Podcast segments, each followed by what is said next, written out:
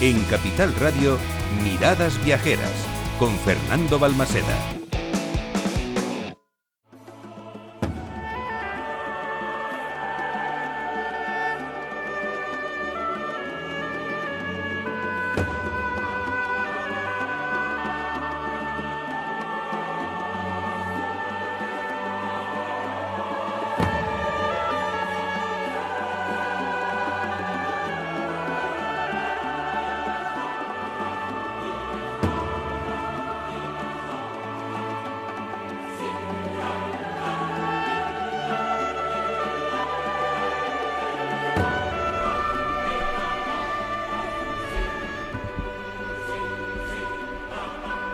Comenzamos cuarta hora de programa y lo hacemos con esta música que me gusta tanto. Con esta sintonía que me evoca lugares lejanos. Con, con, con estas notas que me llevan a descubrir otros mundos. Y es que estamos ya pensando en Nochebuena, ¿eh? Es que tenemos que salir de la radio hoy y preparar las últimas cosas para esta noche. Lo que pasa que antes nos quedan temas muy potentes. Te queremos contar todavía tres historias. Te hablamos de otros mundos, de leyendas y de una iniciativa que queremos contarte despacito.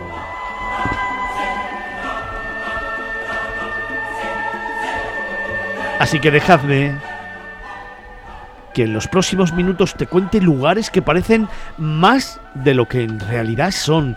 Destinos caros u hostiles, peligrosos o anodinos. Sitios aburridos cuando no desoladores. Son las tinieblas de la cara más oculta de un viaje. Y tras esta introducción, ¿te imaginas quién firma esta sección?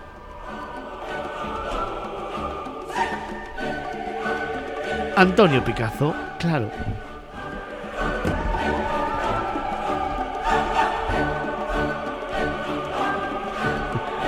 Nuestra cara más amable.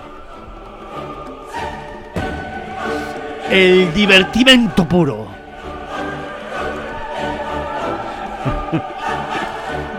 El periodista de las sonrisas. El escritor de los viajes amables. El menos borde de todos. ¿Dónde ha salido este? Esto no estaba en el guion, pero bueno, es que espontáneo todo, todo el mundo tiene que meter aquí algo. Sí.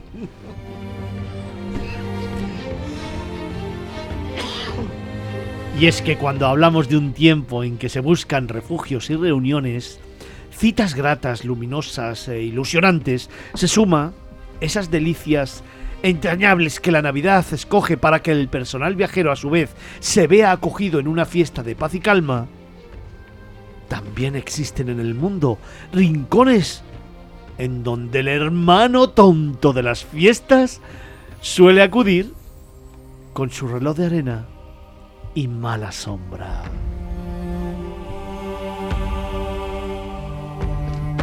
Así que en los próximos minutos Antonio Picazo ha seleccionado ocho de esos lugares, ocho contrapistas de las que vamos a dar detalles hoy, por si algún despistado no ve las señales engañosas que produce el tedio, el timo, la desventura y el lado más feo de lo bonito.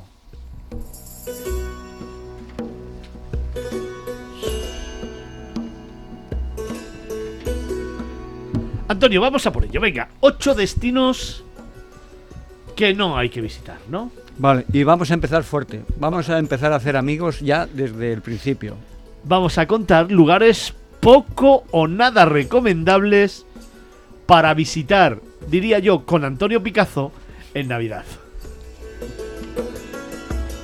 Vamos a empezar fuerte. Primero de ellos. Venga, Australia, toda entera. Vamos fuerte.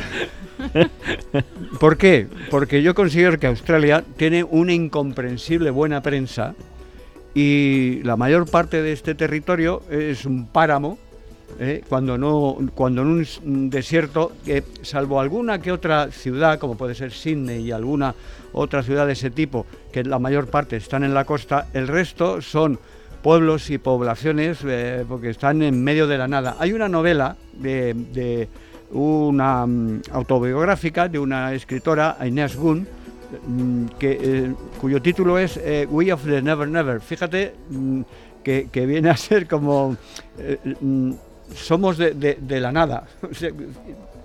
ella estuvo en una estación en Australia, en medio, ya te digo, de un páramo, en una estación de ganado, y debió acabar harta, empezar y acabar harta, porque efectivamente mm, retrataba lo que es eh, Australia, ¿no? Entonces ese es el panorama general. Entonces como para ir en Navidad y buscando amigos en, un páramo. Pero mm, voy a, sitios que ya son más conocidos y más familiares. Uluru, Ayer Rock, ¿no? Aquí se ha comentado algunas veces eh, Ayer Rock.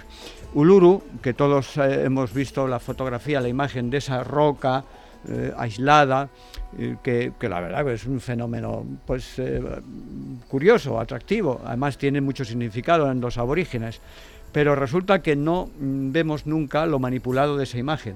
Parece ser que está en medio, mm, realmente está casi en el centro de, de Australia, pero solamente vemos la roca siempre, la roca en medio de la nada. Pero es que hacen la foto siempre de espaldas a unos complejos turísticos de hoteles, restaurantes que nunca salen en la foto. Entonces la gente se cree que va a encontrar algo eh, especial, que sí, que la roca sí, pero que está en, un entorno que realmente pues, pues no ya es tan, paisajístico. ¿no?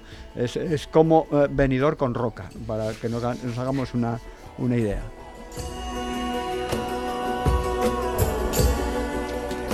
Hay más sitios mm, de estos así que ni pinchan ni cortan, como es, voy a decir algunos, Catering Gorge, el King Canyon, las cuevas de Cutacuta. Las cuevas de Cutacuta me gusta eh, mm, destacarlas porque están en todos los folletos, en todos los reportajes, y yo tenía cierta curiosidad por, verlas. Llegué a las rocas de las cuevas de Cutacuta, eh, bajé a estas cuevas y la verdad me eh, recordaron cualquier alcantarilla de España. O sea que y luego eh, Catering o Kings Canyon realmente si nos vamos al, al, eh, hundido de Arballones aquí no no no no, muy lejos en, Guadalajara pues pues esta gente mm, en Australia se encuentran un geranio y hacen un parque nacional y se encuentran un embudo y un museo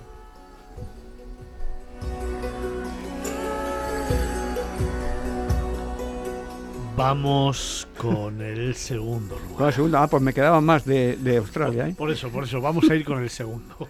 Bueno, el segundo.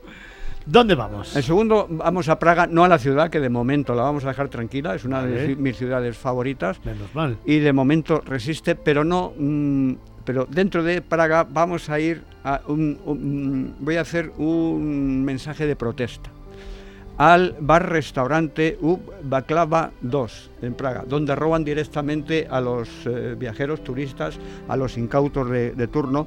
Está cerca del santuario de Loreto, en la calle Loretasca, eh, y, muy cerca del castillo de Praga. Estamos hablando de la colina de Ratchani. Entonces aquí engañan al, pobre eh, viajero, turista, eh, poniéndole un, un, cebo, que es un plato de menú del día, donde, bueno, a un precio, vamos a llamarle razonable, de 180, 100, 190, tal, pero escondido en lo más profundo y en lo más pequeño de la, de la carta, eh, luego, claro, mm, solamente esto te incluye el plato de la comida, no te incluye bebida, no te incluye postre, no te incluye prácticamente nada. Y entonces, claro, el, eh, cliente pues pide pues su cerveza, pide su café y que un sobrecito de ketchup, cosas de estas, y entonces empieza a contar la cuenta. En estos precios eh, escondidos, ¿no? Total, aparte que te cobran un servicio de, de complemento, del servicio, que es de 92 coronas y estamos hablando que el, que el plato son 189. Entonces, sumas todo esto de los complementos y es casi 100 euros más de lo que cuesta el plato, el, el, menú este, ¿no? Entonces, eh, mm, cometieron el error, el, error de cobrármelo a mí. Entonces... Y tú no lo cuentas hoy. Y yo lo, no, pero no solamente lo cuento, se lo conté también a la policía, se lo conté también al turismo checo, tanto allí como aquí. Sobre todo aquí no sirvió para nada. Aquí todo qué bonito es, pero no, no hacen nada. Y, la policía de, de Praga Mm, buena hija como patria de Kafka, burócrata y, sumisa y pusilánime a favor del, cargador de muelles que era el encargado de, este sitio. ¿no?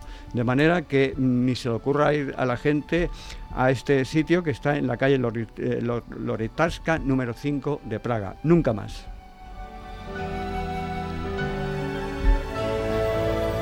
Venga, vamos a seguir con ese listón que empezó muy fuerte y que le vamos manteniendo. ¿Dónde nos vamos? Vamos a mantenerlo. Tercer punto, Bután entero también.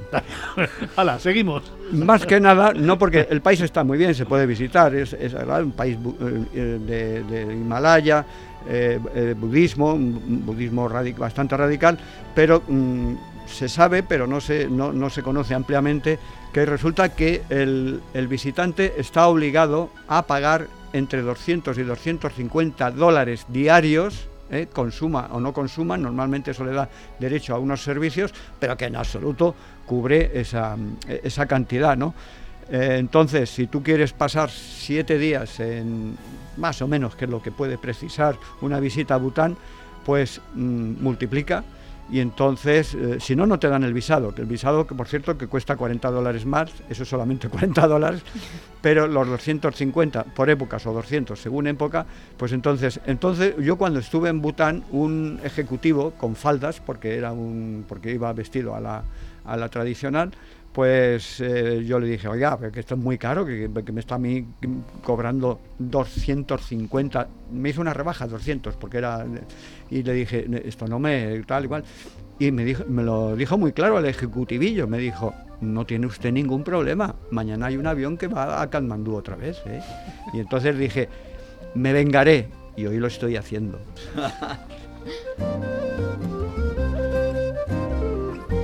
Vamos a por el cuarto. El cuarto, me dejo también algo de Bután, ¿eh? Como que el guía que te ponen eh, solamente te vigila para que mm, el visitante no denuncie las. Eh, o sea, para que no te salgas de una ruta y no veas y no digas luego, como estoy diciendo yo, la precariedad del pueblo eh, butanés, que como lo tienen entre el clero y la aristocracia de, de Bután. Número cuatro. Venga, aquí hay para todos. Al siguiente. Venga, Estados Unidos. Museo de la Coca-Cola de Atlanta. ¿Qué le pasa? Pues un país que carece de historia, como es Estados Unidos, le es difícil eh, mm, fundar y construir museos con propia cultura, ¿no? Entonces tienen que recurrir a hacer museos de un refresco. Claro, que, que lástima, pobrecillos. Entonces, hay que entrar, la entrada del museo cuesta 20 pavos, o sea, 20 dólares, y lo peor de todo, ¿eh? hay una cola tal que hay que pedir cita previa, como aquí en la Seguridad Social. O sea, es... es eh, entonces, World of Coca-Cola, que es como se llama el museo, es una exposición de anuncios antiguos, en fin, tienen que echar mano, cómo era el envase de la Coca-Cola hace no sé cuántos tiempos, y lo más gracioso es un tipejo que me sale allí a explicarme mm, en un auditorio, vestido de rojo mm, con lentejuelas y una boina roja también, color eh, corporativo, y, eh, contando las excelencias de la Coca-Cola y lo que ha significado la Coca-Cola en el mundo, muy, muy importante. Al final hay eh, derecho mm, a una degustación. esto sí que me gustó, ¿ves? Me, gustó por, por lo por lo miserable que y que resultaba, porque hay una degustación de todos los refrescos relacionados con la empresa de Coca-Cola en todo el mundo, donde están no solamente la Coca-Cola, sino otros muchos refrescos derivados, todos eh, mm, insoportablemente dulces, entonces la gente, claro, como, como, eso está incluido en el precio, pues hay grifos y te vas sirviendo con el cartelito, pues eh, eh, mm, eh, Inca Cola, no sé cuántos cola, todo Coca-Cola, todo esto cola, todo mm, te lo tomas y eso estaba repugnante de, de, dulce, ¿no? pero como la gente es como en España, que se, se pone ciega de lo que es gratis, pues entonces había líquidos por el suelo y entonces vas caminando por un, por un suelo pegajoso, sí. pegajoso. Yo me dejé las zapatillas un par de veces, ¿no? Entonces, eso sí me gustó, fue divertido. Pero el museo de Coca-Cola es cuando no tengo nada, pues hago un museo de, de refrescos.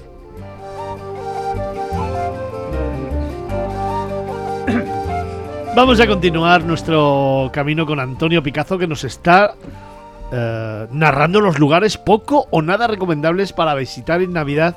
Y fíjate, me vas a dejar que haga un parón porque a mí me gustaría recomendar que la gente fuera a Copenhague en Nochebuena. ¿Cómo lo ves? Sí, es lo más propio. Si se- para gente triste es ideal. Gente triste, aburrida. Conozco a gente, ¿eh? Conozco ¿Y en Nochevieja, Copenhague? Eh, Noche- Tampoco. Sí, sí, no, especialmente en Nochevieja. Ah, en Nochevieja, No, vale, no, no, vale. Es que mm, he, he dividido mi, mi informe en dos partes, Navidad y, y ahora entramos ya a Nochevieja. ya Ah, al vale, vale, vale, vale.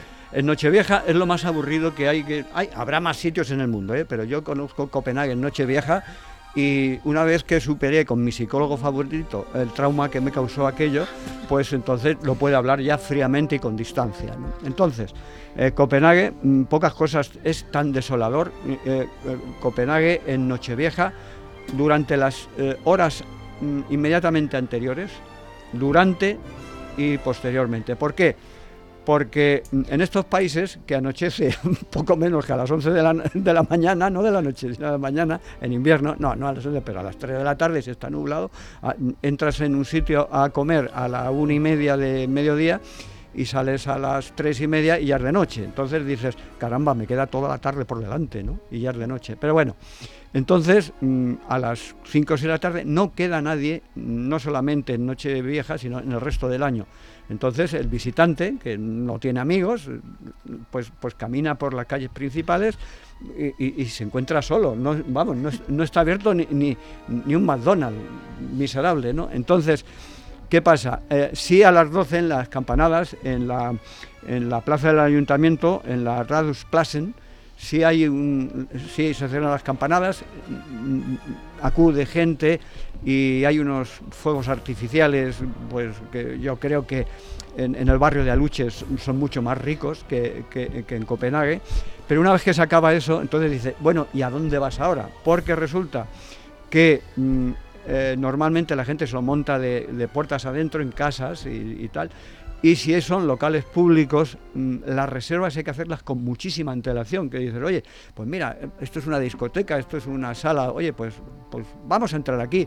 No, no, si esta, esta reserva resulta que había que hacerla, yo qué sé, en septiembre, una cosa así. Con lo cual tienes ahí a unos visitantes que es la única compañía que tienen otros visitantes cuando caminan por el desolado Copenhague de Dinamarca, capital de Dinamarca. Menos mal que solamente me quedan tres. Porque efectivamente el nivel sigue subiendo. Sigue subiendo. Pues, pues este es fuerte. Vamos a por el sexto. El sexto, eh, qué pena que no esté aquí nuestra corredora, la que ha estado aquí hace unos momentos, Claro. porque mm, eh, ha dicho que eh, había estado en Johannesburgo. Sí. Hubiera estado de acuerdo conmigo, ¿eh? Johannesburgo no hay que ir ni en Navidad, ni en Nochevieja, ni nunca. ¿Por qué? Porque es el lugar más peligroso del mundo, en donde al visitante, en el mejor de los casos, mm, con mucha suerte, mm, solamente le puede tocar que lo atraquen. O sea, como mucha suerte, ¿no? Eh, el que visita, el que va caminando, me remito a mi libro uh, Latidos de África, que empieza con, con- un atraco. Entonces, eh, mm, el que visita Johannesburgo mm, a plena luz del día, eh, día laborable o- o un día de fiesta o festivo, va a caer. Va a caer. O sea que mm, yo tengo un amigo que solo dice que, viaja así muy alternativo, que solo, mm, como él dice, solo viaja con un, bolsito y con una muda. Pues bueno, le robaron la muda. Yo no voy a contar ahora, lo contaré algún día más ampliamente en otros mundos, pero es el sitio más peligroso y puedes estar en un semáforo perfectamente en tu coche y entonces ves a uno persiguiendo a otro con una pistola, en fin, todo eso. O sea, Johannesburgo nunca y mucho menos en Navidad y similares, ¿no? O sea, nunca.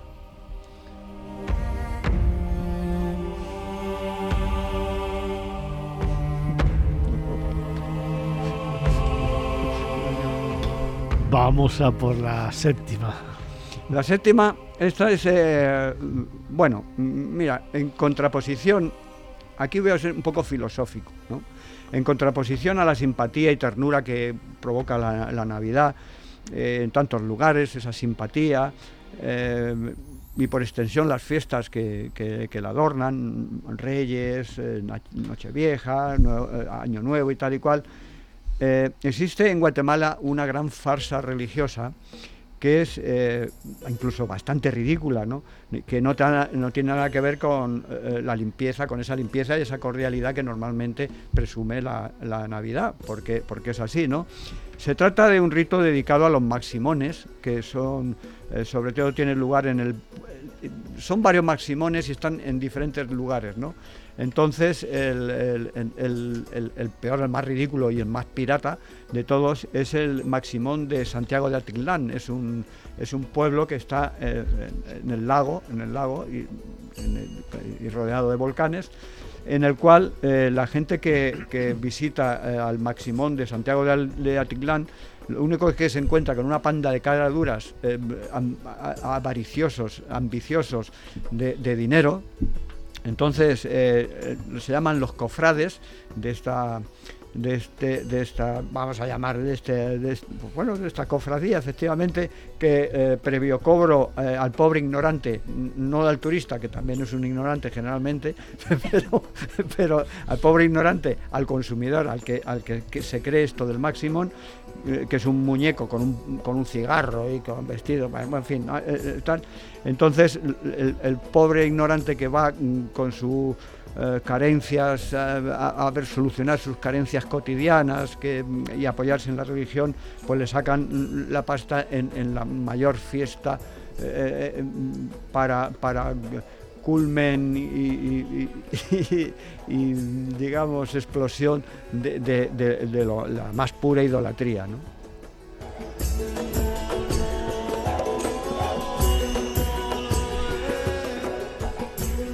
Te recuerdo que estamos en esta última hora de programa que nos va a llevar hasta la una del mediodía y que estamos con Antonio Picazo descubriendo esos lugares que jamás hay que visitar, al menos en estas navidades.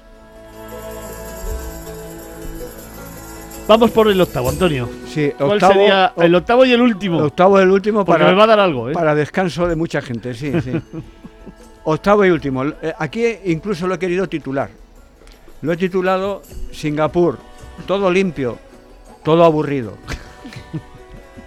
y entonces, bueno, no sé, eh, eh, Singapur es una ciudad-estado que pues, se ubica entre grandes edificios de bancos, empresas financieras y, unos lujosísimos hoteles que, incluso mm, en mi caso no me dejan ni mirarlos, no, no voy a entrar, sino ni mirarlos. Entonces, eh, eso sí, hay que reconocer que todo esto se desenvuelve entre una seguridad prácticamente plena, mm, carece prácticamente de delincuencia este sitio, eh, bueno, y entre algún jardín botánico y algún aseado barrio étnico, que puede ser el indio, el musulmán, el chino, entonces eh, esto aminora un poco el tedio de este lugar, eh, que es absolutamente previsible. Le pasa lo que a Suiza. Antes de ir ya sabes lo que te pasa cuando antes de volver, ¿no? Entonces aquí mm, hay tanto orden porque y así resulta que es una ciudad obsesivamente limpia, ¿no? Y resulta que aquí, por ejemplo, está penado no bajar la tapa de los váteres, los váteres públicos, pero seguramente que también lo van a extender a los privados, ¿no? Eh, igualmente, eh, eh, fuera del propio hogar no se puede mascar chicle, por ejemplo, no se puede fumar, no se puede arrojar colillas al suelo, besarse, besarse en público tampoco se puede. Vaya por Dios. Mucho menos escupir. Vaya por Dios. Vaya por Dios. Vaya por Dios. Eh, y no seguir estas normas supone unas multas, mm, pues bueno, cierto importe, importantes, ¿no? Se mueven en unos 400 euros, ¿no? Tampoco se puede. Esto es importante, esto es importante y aquí deberíamos mm, tomar nota para no irnos nunca, porque resulta que tampoco se puede uno imaginar y mucho menos desear la muerte del presidente de la República. O sea, un infierno de país. No hay que volver. Entonces, yo allí no podría. no podría hacer un editorial, vamos. No, no, no. Hay, tú, Pero- la- pero- ah, tú estarías en el talego ya. Vamos, vamos. hace mucho.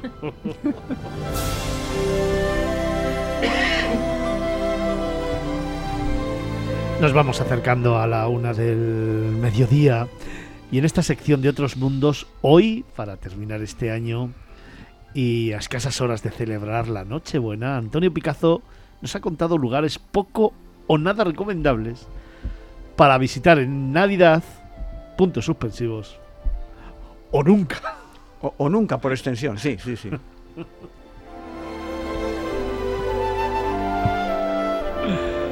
Oye, Antonio, me vas a dejar Una última, una última reflexión, ¿no? eh, una última reflexión. Me vas, a, me vas a dejar que después de este relato que nos has contado sobre Australia, sobre el restaurante Ubaclava 2 de Praga, Bután, sobre el Museo de la Coca-Cola de Atlanta o el Copenhague Nochevieja o Johannesburgo o el Maximón de Santiago de Atilán en Guatemala o Singapur, que tú que eres todo fraternidad, paz, alegría y estas cosas, me digas un lugar para visitar en Navidad. Venga. Pues, pues espérate, a ver, no te creas. Eh, eh, eh, pues eh, esto, Jerusalén. Bueno, Sí, sí, Bueno. para que veas qué, qué- qué fondo tengo. sí, sí, ya lo veo ya.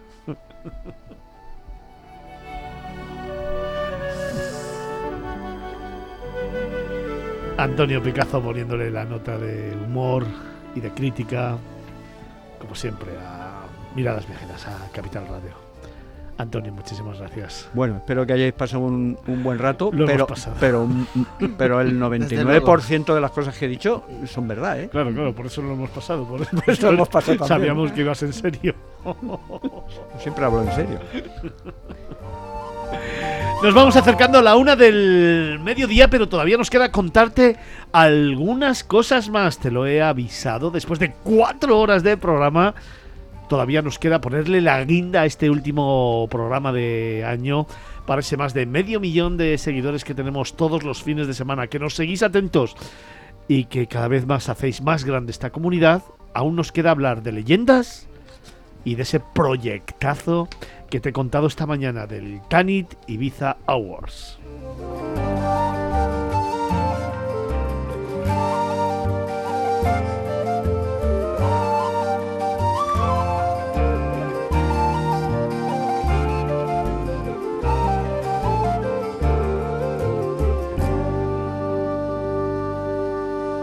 En Capital Radio, Miradas Viajeras, con Fernando Balmaseda.